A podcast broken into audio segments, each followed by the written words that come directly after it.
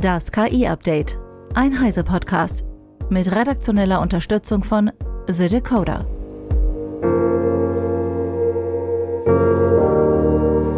Ich bin Isabel Grünewald und dies sind heute unsere Themen. Google CEO bezeichnet Gemini-Fehler als inakzeptabel.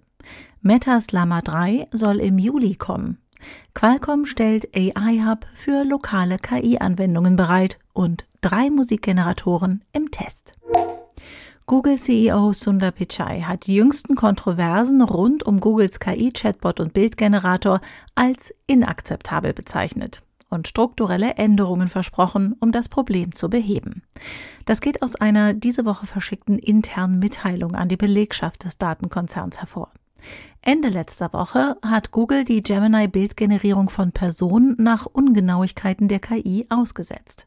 Zuvor hatte die künstliche Intelligenz nach Nutzeranfragen Bilder mit eklatanten historischen Ungenauigkeiten produziert.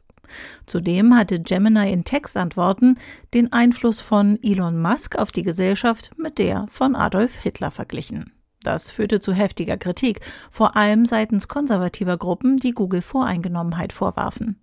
Diese stehen vielen Technologieunternehmen ohnehin oftmals kritisch gegenüber und werfen den Firmen eine allzu liberale Grundeinstellung vor. Unsere Teams haben rund um die Uhr daran gearbeitet, diese Probleme anzugehen, so Pichai. Wir sehen bereits eine erhebliche Verbesserung bei einer Vielzahl von Anfragen. Keine KI ist perfekt, insbesondere in diesem aufstrebenden Entwicklungsstadium der Branche, aber wir wissen, dass die Messlatte für uns hoch liegt und wir werden daran festhalten, egal wie lange es dauert. Und wir werden überprüfen, was vorgefallen ist und sicherstellen, dass wir es in großem Umfang beheben. Pichai weist auch darauf hin, dass Google aus diesen Fehlern lernen, aber weiterhin auf dem Produkt aufbauen wird.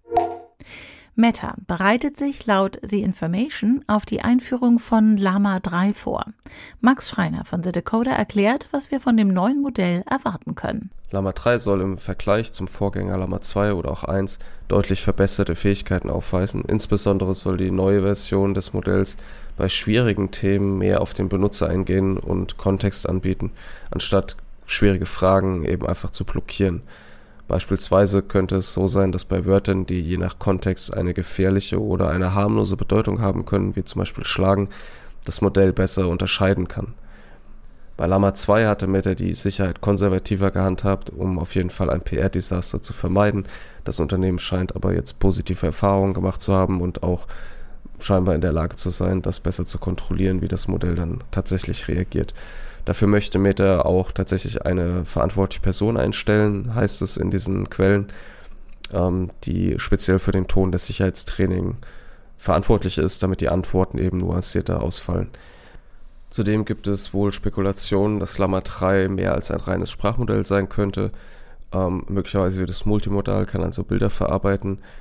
Da gibt es aber keine genauen Informationen und das wäre auch auf jeden Fall ein deutlicher Schritt über das hinaus, was Meta vorher gemacht hat. Die größte Auswirkung von Lama 3 könnte aber auf ganze 140 Milliarden Parameter kommen und wäre damit doppelt so groß wie die größte Version von Lama 2. Das heißt aber natürlich nicht, dass das Modell doppelt so gut ist. Die Feinabstimmung, das ist üblicherweise der letzte oder vorletzte Schritt im Trainingsprozess, soll bisher nicht begonnen haben. Das endgültige Modell soll laut Quellen von The Information dann im Juli veröffentlicht werden. Das wäre genau ein Jahr nach dem letzten Modell Lama 2. Lama 3 soll tatsächlich GPT-4-Qualität erreichen, zumindest ist das wohl der angestrebte Benchmark. Es wäre aber auch schon ein großer Schritt, wenn Meta es schafft, ein Open-Source-Modell zur Verfügung zu stellen, das an die Qualität von Mistral Large oder Gemini Ultra herankommt. Dankeschön, Max. Mistral kooperiert mit Microsoft und verkauft sein neuestes KI-Modell via API. Diese Meldung hatte vereinzelt zu Befürchtungen geführt, das französische Unternehmen werde in Zukunft keine offenen Modelle mehr veröffentlichen und sei nicht mehr unabhängig. Mistral-CEO Arthur Mensch betonte nun in einem Ex-Post, dass das Unternehmen weiterhin an offenen KI-Modellen arbeitet. Er verweist in seinem Beitrag auf die derzeit geringe verfügbare Rechenleistung und bittet um Geduld. Weitere Modelle sollen kommen. Mensch betont auch, dass Mistral ein unabhängiges europäisches Unternehmen mit globalen Ambitionen bleibt. Zur Zusammenarbeit mit Microsoft erklärt Mensch, dass Mistral einen Reseller-Vertrag mit Microsoft abgeschlossen hat, der zusammen mit ähnlichen Partnerschaften das Wachstum des Startups beschleunigen soll. Als Vertriebspartner habe Microsoft in eine kleine Wandelanleihe investiert. Qualcomm stellt mit der neuen AI Hub Models Plattform eine Sammlung von 80 KI-Modellen bereit, die speziell für lokale Anwendungen auf Snapdragon-Geräten und im Android-Ökosystem optimiert sind. Die Plattform bietet voroptimierte KI-Modelle für Bild, Audio und Sprachanwendungen. Zu den verfügbaren Modellen gehören Whisper, ControlNet, Stable Diffusion und Bytron 7b. Alle zeichnen sich durch lokale KI-Leistung, geringe Speichernutzung und verbesserte Energieeffizienz aus. Sie sind für verschiedene Formfaktoren und Laufzeiten einsetzbar und kompatibel mit TensorFlow Lite sowie dem Qualcomm AI Engine Direct SDK. Für in der Cloud gehostete Geräte steht der Qualcomm AI Hub zur Verfügung. Das Unternehmen fördert den Austausch und das Lernen innerhalb seiner AI Hub Slack Community. Die Bereitstellung von KI-Modellen, die lokal auf Geräten laufen, kann die Abhängigkeit von Cloud-Diensten reduzieren und die Privatsphäre sowie die Reaktionsgeschwindigkeit verbessern. Die neue Plattform ermöglicht jetzt Entwicklerinnen und Entwicklern, schneller KI-Anwendungen für Snapdragon-Geräte und das Android-Ökosystem bereitzustellen und könnte so deren Verbreitung auf Smartphones beschleunigen. Die Kunst, aber auch die Demokratie werden bedroht. Das meinen die deutschsprachigen Verbände der Literaturübersetzenden in Deutschland, Österreich und der Schweiz angesichts der zunehmenden Automatisierung geistiger Arbeit und menschlicher Sprache. Textgenerierende KI-Systeme können nach Meinung der Übersetzerinnen und Übersetzer menschliche Sprache nur simulieren. Sie haben weder Gedanken noch Emotionen oder ästhetisches Empfinden, kennen keine Wahrheit, kein Weltwissen und keine Gründe für Übersetzungsentscheidungen. Durch ihre Bauart seien Sprachsimulationen häufig unlogisch und voller Lücken. Sie enthielten Ersatzbegriffe und Behauptungen, die nicht immer sofort als falsch erkannt werden. Die Fachleute haben sich deshalb zu einem offenen Brief zusammengefunden, in dem sie eine starke Regulierung der künstlichen Intelligenz fordern. Regulierung müsse dafür sorgen, dass die Funktionsweise der generativen KI und ihre Trainingsdaten offengelegt werden. Dabei sollten die KI-Anbieter klar angeben, welche urheberrechtlich geschützten Werke sie beim Training verwendet haben. Gegen den Willen der Urheberinnen und Urheber dürften ihre Werke nicht für KI-Training verwendet werden. Zudem müssten sie angemessen bezahlt werden, wenn KI mit ihren Werken trainiert wird, heißt es in dem offenen Brief. Darin wird auch eine Kennzeichnungspflicht für reine KI-Inhalte gefordert. Generative künstliche Intelligenz macht auch vor Musik nicht Halt. Mithilfe kostenloser Tools lassen sich auf Knopfdruck Songs erzeugen.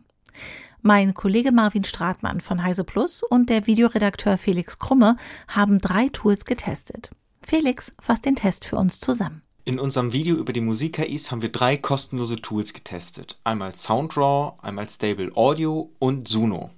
Diese drei Tools funktionieren unterschiedlich, also entweder mit Prompts oder als Baukastenprinzip, wo man sich die Songs zusammenstellen kann und dann im Nachhinein sogar bearbeiten. Als einziges Tool von diesen dreien konnte Suno Gesang erzeugen. Und mit ein bisschen Basteln war der sogar recht okay jetzt aber auch wirklich nicht mehr. Meiner Meinung nach hört man das schon noch ziemlich raus, dass keine Experten diese Songs abgemischt haben, sondern eine KI. Die klingt manchmal etwas dumpf, aber zum Beispiel für kurze Instrumentals eignet sich das schon. Oder wenn man zum Beispiel Soundeffekte braucht. Wirklich Hitpotenzial haben diese Tools jetzt aber noch nicht. Vielen Dank, Felix. Das Video zum Test mit allen Soundbeispielen findet ihr auf unserer Website oder im YouTube-Channel von Heise Online. Seit KI-Tools niedrigschwellig für Interessierte zugänglich sind, werden Lehrkräfte neu auf die Probe gestellt. Wird eine schriftliche Arbeit vorgelegt, die durch eine längerfristige Fleißarbeit entstanden sein soll, muss genauer hinterfragt werden. Von wem stammt diese Arbeit tatsächlich und in welchen Teilen? Haben Prüflinge ganz ohne technische Hilfsmittel gearbeitet? Haben sie plagiiert? War ein Chatbot der Ghostwriter? Ein junges Kölner Startup namens Mentify will zumindest für Facharbeiten und kürzere wissenschaftliche Arbeiten einen Rahmen bieten, der zu mehr Transparenz führt. Das Startup stellte Heise Online sein Angebot auf der diesjährigen Didakta in Köln vor. Mentify richtet sich mit seinem Angebot sowohl an Schulen als auch an Universitäten und andere Bildungsstätten, die schriftliche Arbeiten in einem Umfang von derzeit 30 bis 40 Seiten als Leistungsnachweis verlangen. Damit das Programm seine ganze Kraft entfalten kann, müssen sowohl Bildungsstätten als auch Prüflinge dem Verfahren zustimmen. Denn wird Mentify so genutzt wie gedacht, protokolliert es die verschiedenen Arbeitsschritte, hilft allerdings auch mit eigenen KI-Tools bei der Arbeit. Was, von wem, wann und in welcher Form in die Arbeit eingebracht wurde, wird dann genau sichtbar. Sind Prüflinge mit Problemen konfrontiert und die Tipps der KI helfen auch nicht weiter, können Lehrkräfte eingreifen und der KI auf die Sprünge helfen. Möchten Prüflinge nicht jeden ihrer Arbeitsschritte genau dokumentiert wissen, können sie dies auch verweigern.